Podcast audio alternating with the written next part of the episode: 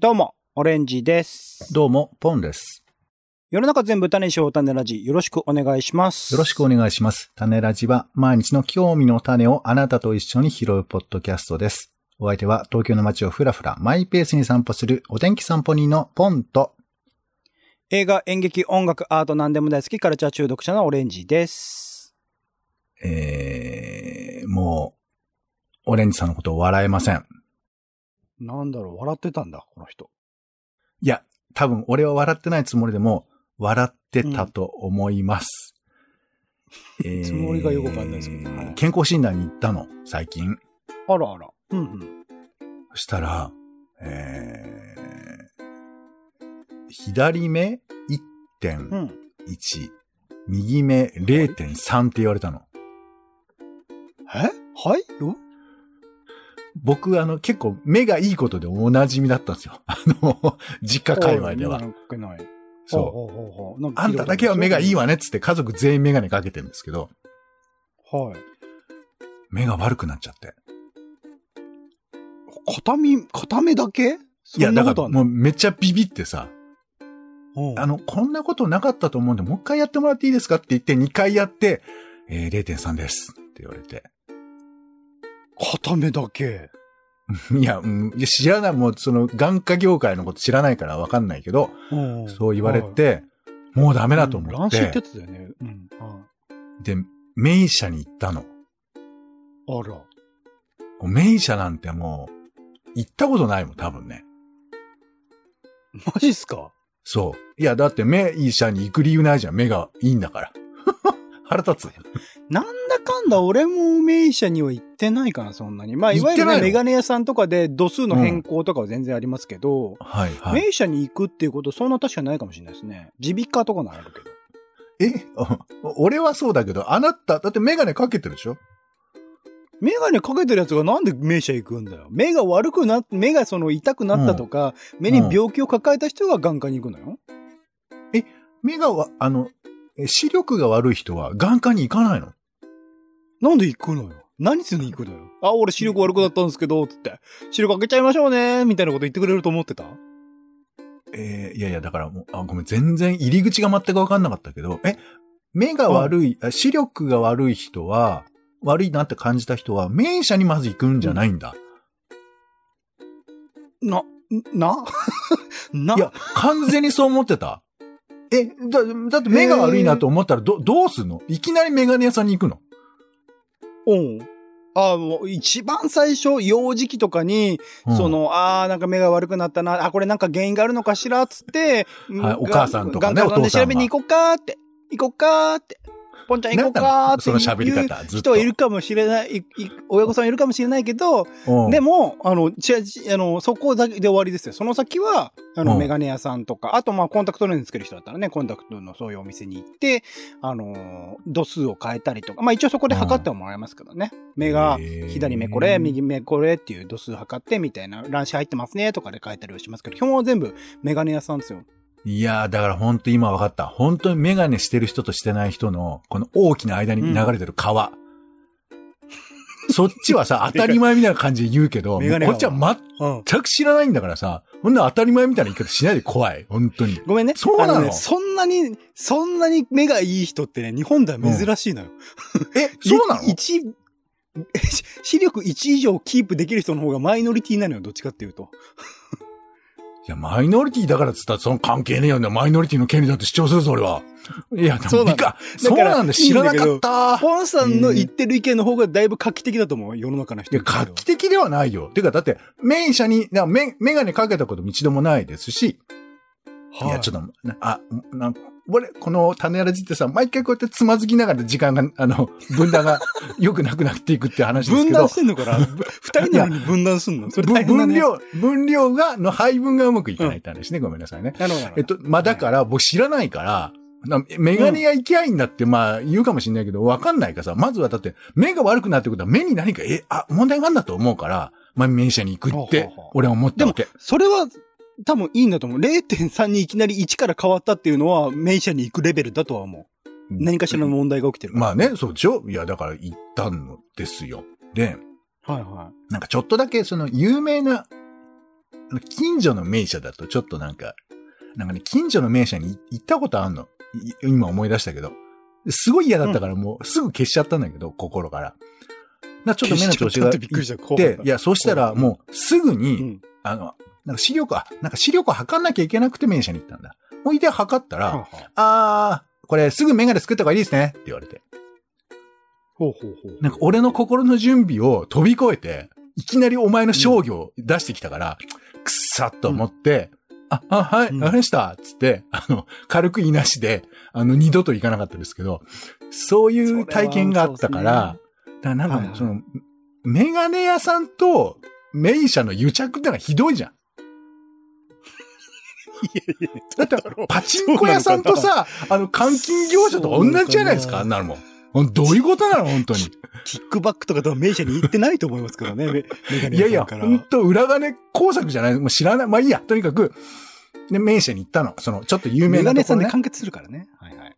で、行ったら、なんかめちゃくちゃ、めちゃくちゃ有名だったところみたいで、なんか行ったらさ、もう100人ぐらい並んでんのよ。ほうほちょっともう凹んじゃってさ、いや、やっぱり目に悩みを抱えてる人多いんだなと思って。まあ困ったらね、直さないとっていう人ね、結構致命的、致命的ですもんね、生活の中それで、まあ僕はあんま詳しくないですけど、その目って、その眼圧測って、そのなんだっけ、えっ、と、緑内障とか白内障とか。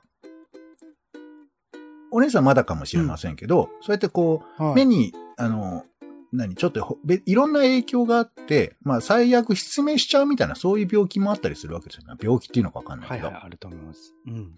さっき CM とかもやってますけどね、バカバのパパとか。だから、まあそういう意味ではそういう CM なんだ。悩みを持ってらっしゃる人も多いみたいだし、あとなんかね、日本中からそこに来るらしい病院だったから、まあそうで、うんでびっくりして行って、で、でさ、まあちょっとこっちは0.3になっちゃってるから、いや、どうしようと思ってさ、で、受付して、いや、まあなんだかんだ2時間ぐらい、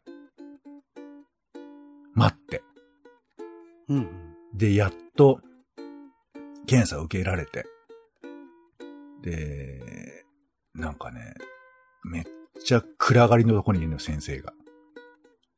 うん。うん。うん。俺、え、俺さ、あ名医者行ったことあるんだよね？名刺行ったことあります？よ。名医者の先生、暗がりにいるもんなの？大体。場所によるってか、シチュエーションによる気がしますけど。そいやだって、見えにくいじゃない？目そ暗いやいやがりだ、と。違う。だから、即検査できるように暗がりにいるみたいなのよ。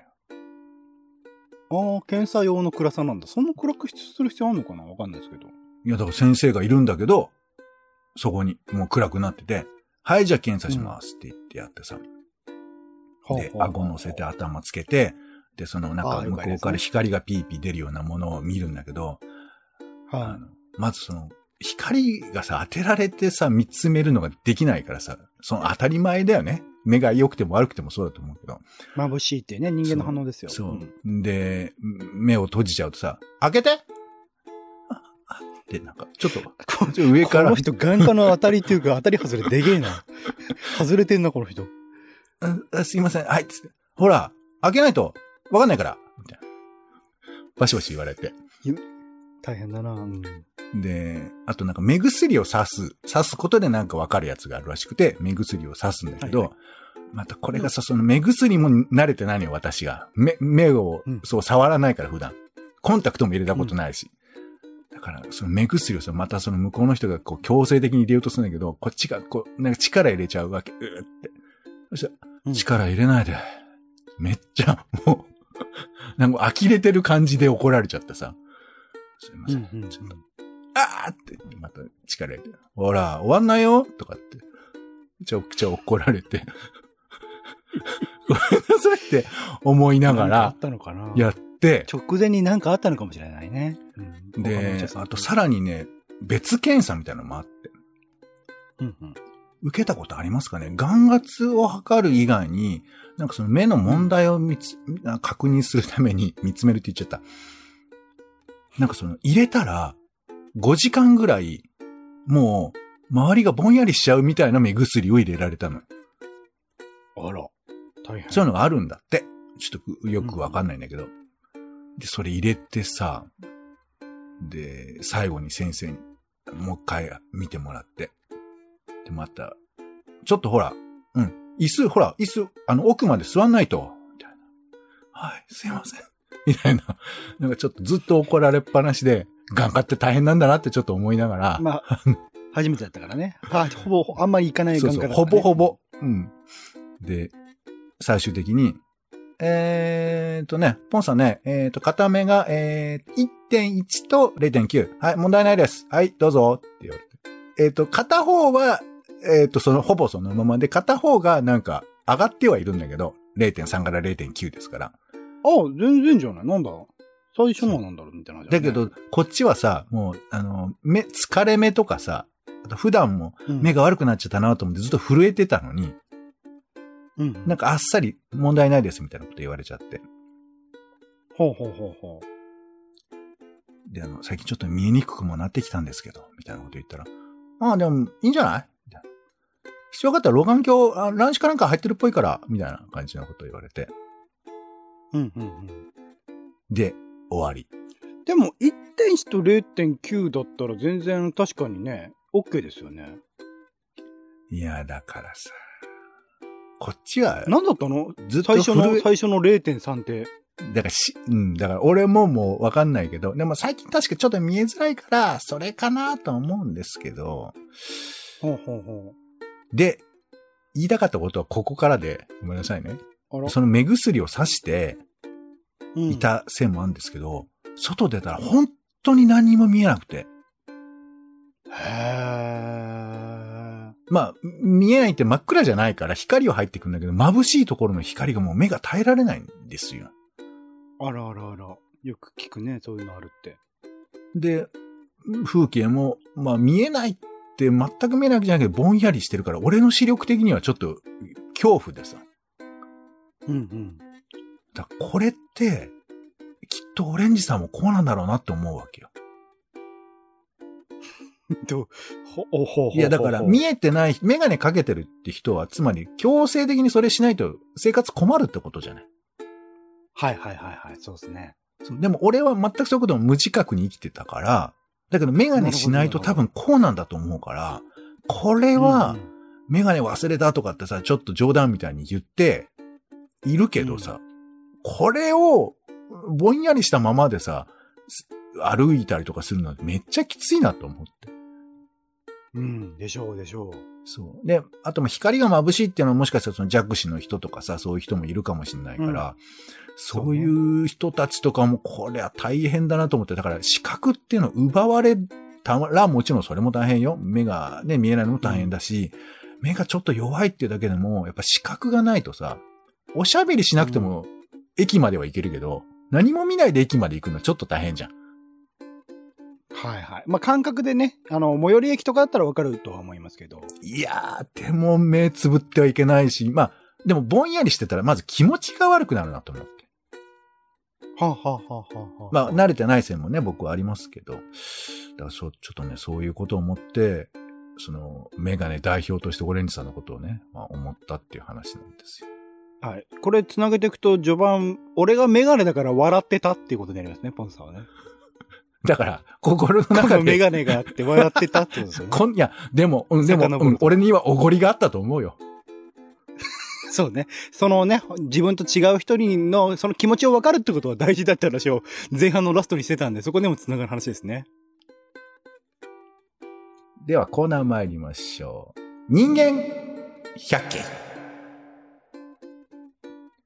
はい。ということで、えー人間が感じられる、えー風景、人を見た話をしていますが、えっ、と、最近あの、三鷹にある、三鷹の駅というか、えー三鷹の古戦橋ってわかります？あの、線路これ、種ラジでも話してますよ、何回か多分。そうですね。。過去に話したこともあると思うんですけど、えっ、と、線路の端から端まで、えー、まあ、なんて、横断歩道みたいなやつがありまして。うん。横断歩道じゃない、なんだっけ？えっ、と、高架。なんか上に上がって、上に、上から下に下がるみたいなやつがあって。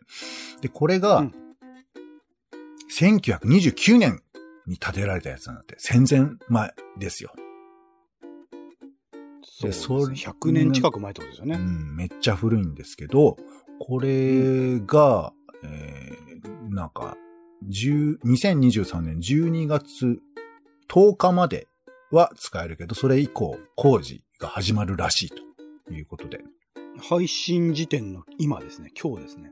そう、まさに今日なんですけど、うんそう、だから、まあ、これからはちょっと渡るのはおそらく難しいんじゃないかなと思うんですけど、まあ、うん普通の、あれですよ、階段上がってって、えっ、と、線路の上を通って、まあ、向こうまで行けるってことなんですけど、その上から、もうね、線路も10本ぐらい走ってるの、間。結構な幅なんですけど、そこから、まあ、石っぽいね、ちょっとコンクリっぽい作りなんで、まあ見た目は古い感じなんですけど、で、ここは、あの、太宰治なんかもよく来ていて、なんか眺めてたなんて、そんな逸話もあったりするんですけど、まあここに行ってきて、今見かけた人の話なんですけど、私が行った時もね、はい。えー、5、60人いたかな？結構な人がいましたよ。あら。うん。だから、まあ、もちろん地域の人もそうだし、まあ、気になってる人とかもいるんでしょうけど、やっぱこう、うん目立つのは子供たちなんだよね。お父さんお母さん子供で来てて、で、子供がさ、なんかじっとその、まあ、あの、ネットみたいなところに張り付いて、向こうから電車が来るのを、まあ、見つめてるみたいな。で、子供と合わせてお母さんたちもしゃがみ込んで、それを見つめてるみたいな感じで。うんで、まあ、今日一個い、一個目に言いたいのは、その電車をじっと見つめてる子供っていうのは、なんかやっぱこう、なんかイメージはありません？なんか、とにかく電車をじっと来るのを見つめてる子供の背中。あ、います、います。いろんなとこにいます。ねなんで電車ってあんなにエネルギーをなんか吸い取るようにさ、子供に見つめられちゃう存在なんだろうね。なんか、そうですね。定期的に来るっていうのもあるし、形がいろいろなものがあるっていうのもあるし、何より、君を傷つけないからじゃないかな。最後だけ嘘を言いましたけど、あの、うん。いや、なんかね、まあ、でっかいってのはまずあるじゃん、シンプルに。はいはいはい。でかいもん好きよね、うん子供はね。で、それからあと早いだよね。うんうん。早いもん好きよね、子供ってね。特に、古戦橋の上だとシューッと走って。あと、僕が感じてることですけど、古戦橋はすごく揺れるのよ。ほうほうほう。だから、本当にその、体感というかさ、そこにでっかいものが、うわーってやってきて、体で感じられるっていう意味では、やっぱ電車ってなんかこう、すごい迫力あるんだろうけど、それをなんか見つめてる姿っていうのが、なん、なんかわかんないけど、でも、でも自分たちもきっと過去に見てたんだと思うわけ。うんうんうん。オレンジさんも、今はそんなに電車好きじゃないかもしれないけど、見てたよね、きっと。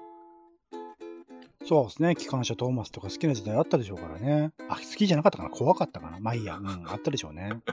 えーちょっとだけノイズにありますけど、まあまあでも、大体見てたと思いますよ。だからなんか子供がそこで見てた、み今でもね、見てるのを見て、ああ、なんか、もしかしたらね、時々ここに遊びに来てた子供とかもいたかもしれないから、ちょっと、まあ代わりのものができるかもしれませんけどね、あの、普通に通行で使ってる人もいますから、だから、うん。まあ、ちょっと寂しい気持ちもあるんだろうなとは思って、で、片屋なんですけど、おそらく JR の職員なのかな？これ JR のも今持ち物だから JR がまあ、それを決定したんですよね。あの、ほうほう改。修工事をね。うん JR の職員が、あの、トラロープってわかります？わかんないです。えっ、と、黄色と黒の、なんかねじねじってしたロープ。うんうんうんうん。あれをトラロープって言うんだって。標識ロープダメですよ、みたいなやつ。そうそうそう、よくありますよね。あれを入り口あたりでどう結ぼうかってこう考えてるわけ。そのみんなが見てるうんさなかに。うん。うんうん。どんな気持ちかなと思って。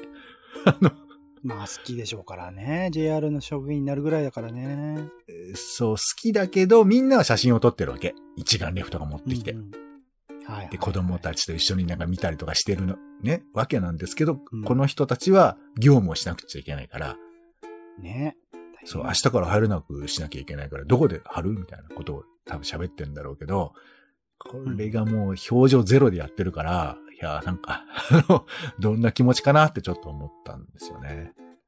うんうんうんうんね、なんか片方ではそういう思いを持ってる人もいるし、まあ一方では私みたいなこう、えー、矢島みたいなのもいるわけですけど、うん。うんまあそういうふうに思いもありながらこれを変えなきゃいけないと思ってる人も多分いるんだろうなっていうのをちょっとね、眺めましたんで、そんな感じでございましたけど。なんか何なんでしょうね。こう、人間っていうのは、終わりを見に行くのが好きですよね。そうね、何なんだろうね。まあ身勝手なもんだなと、まあ私も思いますよ。なんか、忘れロマンなんて昔言ってましたけど、急にね、うんうん亡くなるって聞くと、あの、なんか、ああ、いいねって、こう、本当思うけどね。なんか、その、うんえー路線橋をなくす理由が、まあ、耐震が今の基準に合わないって書いてあって、なんか、まあ、よくわかる気持ちもあるんだけど、なんか今の基準に全部合わせなきゃいけないのって何なんだろうねって思うよね。まあ、万が一事故が落ちた、起きた時には JR にね、文句が言っちゃう話だから、それはそうそう。分からないではないですけどね。でも、ね、いろんな建物とかさ、人間の歴史もそうですけど、何百年前からずっと我々は存在してるわけで、今にしか基準を合わせないって、なんか俺変な気がするんだよね。だって未来もある耐わけじゃん。震基準は客観的なデータだからね。いや、でもじゃあ、100年後また変わるよ、きっと。耐震基準？変わるか変わるなだって前の基準で困ってるっていうんだからさ。まあまあ、いや、だって今,、うんこれは、今生きていく上で、その揺れに耐えられるかどうかって基準だから、多分客観的であり、そんなに変わらないものなんじゃないかな。まあでも、事件、事故、ね、津波が起こるたびにいろんなものが変わっていくわけですから、まあいや、俺が言いたいのは別にそれはいいのよ。しょうがないことなんだけど、なんか、うん基準がありますからっていう理由で納得していいことと悪いこともあるのかなってちょっと思うっていうことなんですよね。まあ普通にね、立て直すとかこの形をキープした上で耐震なんとかならんのかいとは思うけどね。うん。まあなんか考えてるのかもしれませんけどね。まあまあごめんなさい。ちょっと余談でございましたけど、まあそんな、人の話だからね。電車を、はい、電車を見つめてる、えー少年少女の背中と、えートラロープを、そんなさなか、えー結んでいるおじさんの話でございました。かつてはそんな少年だったおじさんですよね。うん。ああ、かもしれないね。そうですよね。さあ、それでは本題参りましょ本題なんだよな。毎週言われるんだけど、ピンとこれんう。のよ。遅いのよ、本当に、俺がえっ、と、最近あの、国立科学博物館に行きまして、はいはい。ポンさんのね、寝床。寝城。国立科学博物館、根城と寝床を間違えた。えっ、と、まあ、根城でもないんですけど、まあ、結構よく行く。あの、まあ、一応パスポートを持ってね、行っているんですけど、で、はいなんかやっぱ何回も行くと、いいなっていうのがいろいろあって。はあはあまあ、何よりいいのは、まあ、行きたいと思ってちょっと行って、すぐ出ても損した感じがしないから、あの、うん。なんていうか気楽に行けるっていうのはまあ一番いいなと思うんですけど、うん。あの、やっぱり、なんていうのかな。いっぺんに知識を得ようってことをしなくても、何度も何度もいけるから、なんか地層みたいにしてこう、き知識が得られるんですよね。うん。定期券持ってると。で、今回行って、まあ、俺にさんあんま行くことないかもしれないけど、一応ちょっと一個だけこの、すごいことをは発見というか知ったので、シェアしておきたいと思うんですけど、ほう。えっ、と、行ったことはありますよね、国立科学博物館。あります、あります何回もあります。で、あのーそうね、東京生まれ東京育ちですからね。あの、うん手前の方の入り口、あの、機関車の出口地が飾ってあって、ちょっと階段降りていって最初の入り口入りますよね。あのーうんなんか、法律ものとか弁護士ものとかでよく、あの、そこを使われる方の手前の方ロが。日本館って言われてる建物なんです。はいはいはい。確かそうですね。で、だから日本の歴史とか、日本の中の動植物のこととか、そういうことがまあ結構展示されてるんですけど、奥の方は地球館って言っていて、まあつまり、あの、日本の話ではなくて、地球規模で一応文脈としては語られてる場所なんですね。うんうん。で、地球館の方の、奥の方の1階、覚えてます？オレンジさん。球館の奥の一階はね、あの、結構暗がりになってて、で、真ん中に恐竜とかが飾っているんですけど、あの、うんでっかいディスプレイに、えっ、と、まあ、何か、何かしらのこう歴史がこう展示されてるような、そういう場所なんですよ。ほうほうほうほ化石とか、あと人類の歴史みたいな感じだとか。で、う。うん。なんか、暗がりだから、え、そのね、大きく3面に分かれてるのね。なんかでっかいディスプレイうん3面に分かれてて。で、まあ、とにかくなんか、いろんな歴史があるんだよってことを言ってるんだろうな、ぐらいにしか、俺も思ってなかったんですけど、うん。最近あの、人類の、ま、あの、ホモサピエンスの歴歴史っていうかその、ものを調べてるもんだから、なんかちょっともう一度これ、ねそうそう、何なのかなと思ってよくよく見たら、この三面っていうのは意味があるんだよね、それぞれに。分かれてんだ。うんぼんやり見ると、なんか3回同じように歴史みたいなものが書かれてるから、な何を言ってんのかよくわかんなかったんだけど、これは、えっ、と、なんていうかな。えすべてのものの物差しというのは異なりますよってことを表してるんだよね。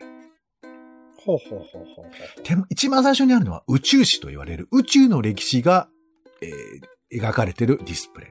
真ん中のものは生命史、命の歴史。だから、あの、三葉虫とかさ、そういうものから始まってっていうところで、で、一番最後は人類史なんですね。人の歴史。だからそういう三面で考えられていて、だから宇宙史って言うと、あの、例えば地球だとよ46億年前からあるとかあるじゃないですか。うんうん。で、宇宙だともっと前からとかあるし。うん。っていうのがあるんだけど、人類史においては、700万年前から始まってるわけね。お、怖っぱ。そう。だから、物差しが違うんだよってことを、最初の、その、地球間の入り口でやってるっていうのがあそこなんですよ。なるほど、なるほど。って意識してみると、なんかその後半がめっちゃ面白くなってくんだけど、そのことを暗がりで全く知らなかったっていう、っていう話なんです。ねじろのね、発見ですよね。そうそう。だから、まあ、もし行かれるようなことがありましたら、なんかあの、あの、暗がりでほとんどその説明が読めないんですけど、なんかそういう違いがあるものなんだなと思って見てもらえたら面白いんじゃないかなというふうに、はい。自分にも言い聞かせておりますけども。はい。そんな本題でございました。はい。大短い。種ラジは、えー、ツイキャスやライブ配信をしているほか、Spotify、Apple Podcast などで配信をしておりますので、ぜひよろしかったらお聞きください。えー、お便りもお待ちしておりますので、えー、お寄せください。公式サイトありますので、種ラジ .com からお寄せください。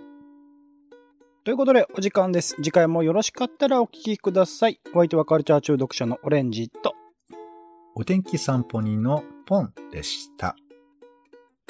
種ラジ、また。また。